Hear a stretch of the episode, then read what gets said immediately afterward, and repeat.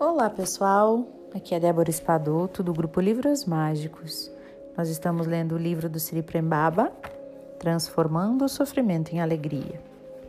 E hoje nós vamos ler o capítulo 11, que inicia falando sobre a intimidade. A paixão é como um aperitivo do amor verdadeiro. É como se você tivesse encontrado a outra metade. Para os que acreditam em encarnação, é como se você tivesse recuperado o senso de completude que perdeu quando decidiu encarnar neste planeta. Porém, neste plano da existência, este estado de consciência provocado pela paixão é temporário. Mais cedo ou mais tarde, a paixão se dissipa e algo mais será necessário para que o casal encontre o amor. Uma etapa importante desse processo é a revelação. Os parceiros precisam dessa revelação mútua e do que ela proporciona, que é a superação do orgulho, do medo e da obstinação em ter razão.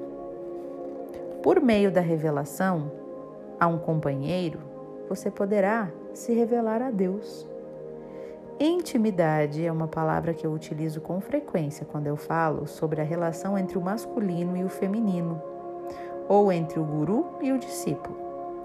Mas eu sinto que esse é um conceito que precisa ser melhor compreendido. Algumas palavras carregam significados variados e eu percebo que para alguns, intimidade significa relação sexual. Mas não é disso que eu estou falando. Um casal pode ficar anos fazendo sexo e não ter a menor intimidade. Duas pessoas podem se casar, ter filhos e passar uma vida inteira juntos, mas ainda assim não compartilhar a verdadeira intimidade. Intimidade não é ver o corpo do outro nu. Estamos é, estando identificado com o corpo, você acredita que mostrá-lo é o mesmo que se revelar. Isso porque você acredita que o corpo é tudo. Mas o corpo é somente a superfície.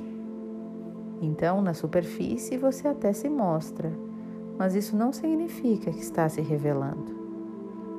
E é muito comum que as superfícies se encontrem e se toquem, mas na maioria dos casos o centro permanece incólume. E isso acontece porque existe uma cerca que protege esse núcleo. Uma cerca que podemos chamar de vergonha, de medo, de orgulho.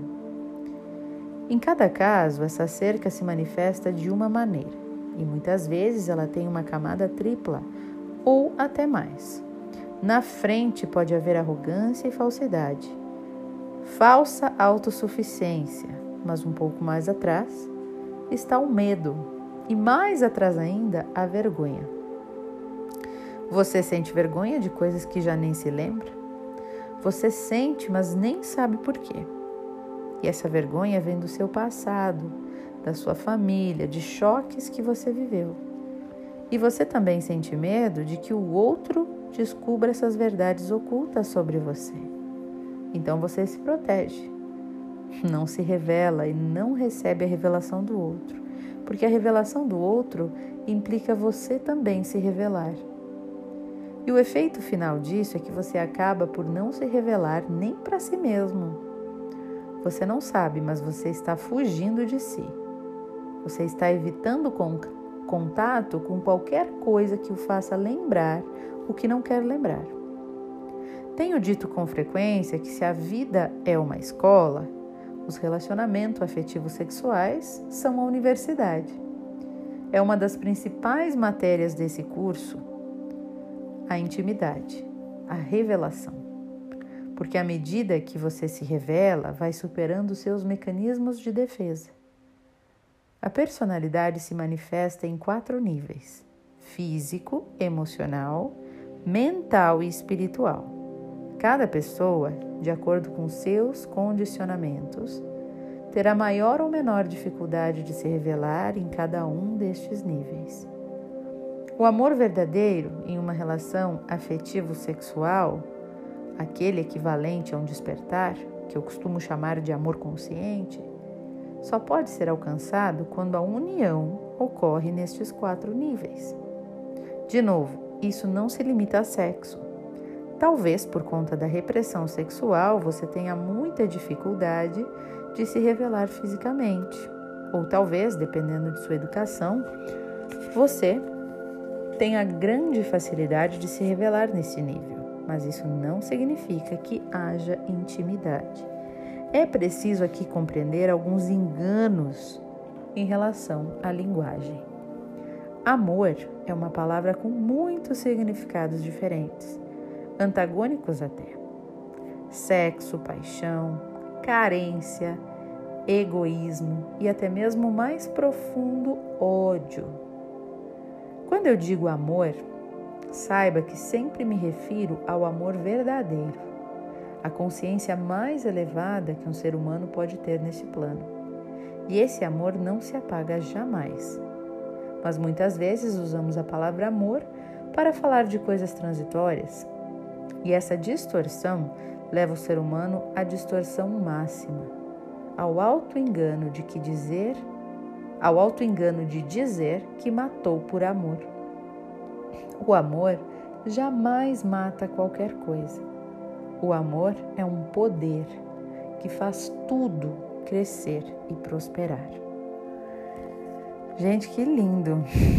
Eu fiquei aqui arrepiada com esse áudio, porque realmente ele toca, né, lá dentro do nosso ser. E esse, esse autor, né, o Siri Prembaba, ele tem um outro livro que eu li chamado Amar e Ser Livre, que ele fala ainda mais das questões amorosas, né, das relações sexuais afetivos, afetivos sexuais, e que traz toda essa questão do apego, é, umas reflexões muito profundas acerca de por que, que a gente escolhe amar as pessoas, né?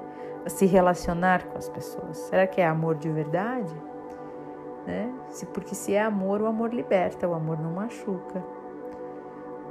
É, e a gente confunde muito, né? Acho que no próximo áudio a gente vai entrar aqui nas questões das explicações de cada uma dessas coisas, que é bem interessante.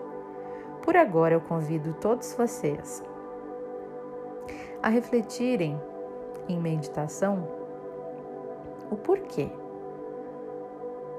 vocês amam quem vocês dizem que amam.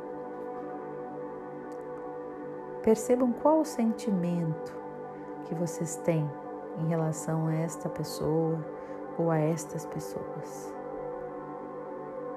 Como é que esse amor se manifesta?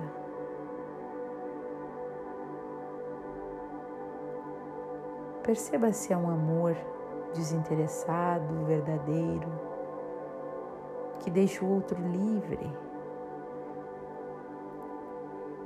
Livre para ser feliz, para ter suas escolhas.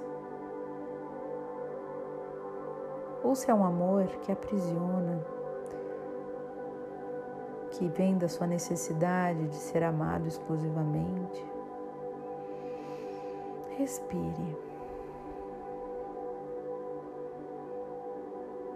Querida Divindade, Criador de tudo que é, limpa no nosso coração tudo que nos impede de amar verdadeiramente. Gratidão.